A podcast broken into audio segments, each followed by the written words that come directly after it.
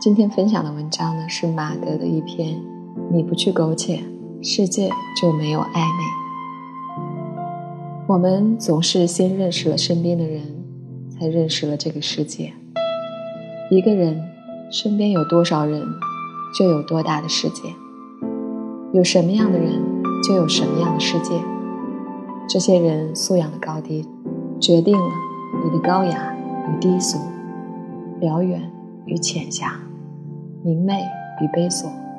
一句话，他人的质量就是你的世界的质量。在自然的山水里，无论走多远，最后还是要回到这人群当中。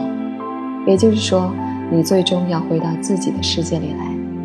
远足是心灵的沐洗，是换一种方式让。精神突围，是以自然的视觉看清人的世界。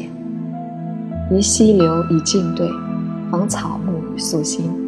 登高极目之天地之大，志济苍茫之寸身之微。在山水的相处里，懂得了如何跟自我所在的世界相处。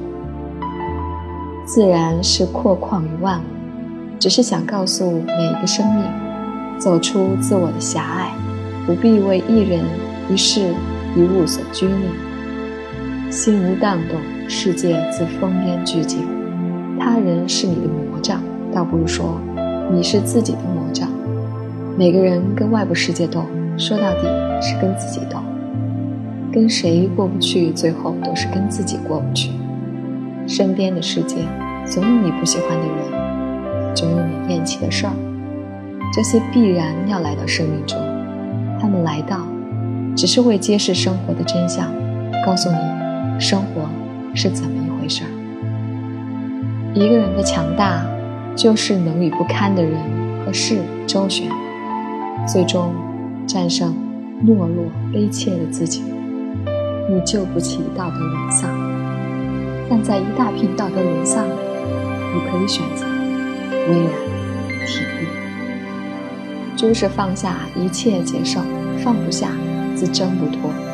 一个人能释怀，才能释然，能在内心修篱种菊，自不必逼车马喧气，走千里万里逃不出自我的喧气，就逃不开尘世的喧闹。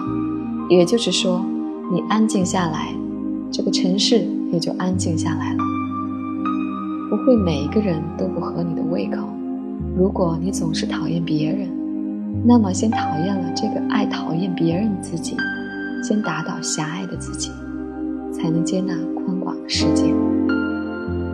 人往高处走，不是物质上追慕富贵，而是在精神层面上与那些品高境阔的人交往。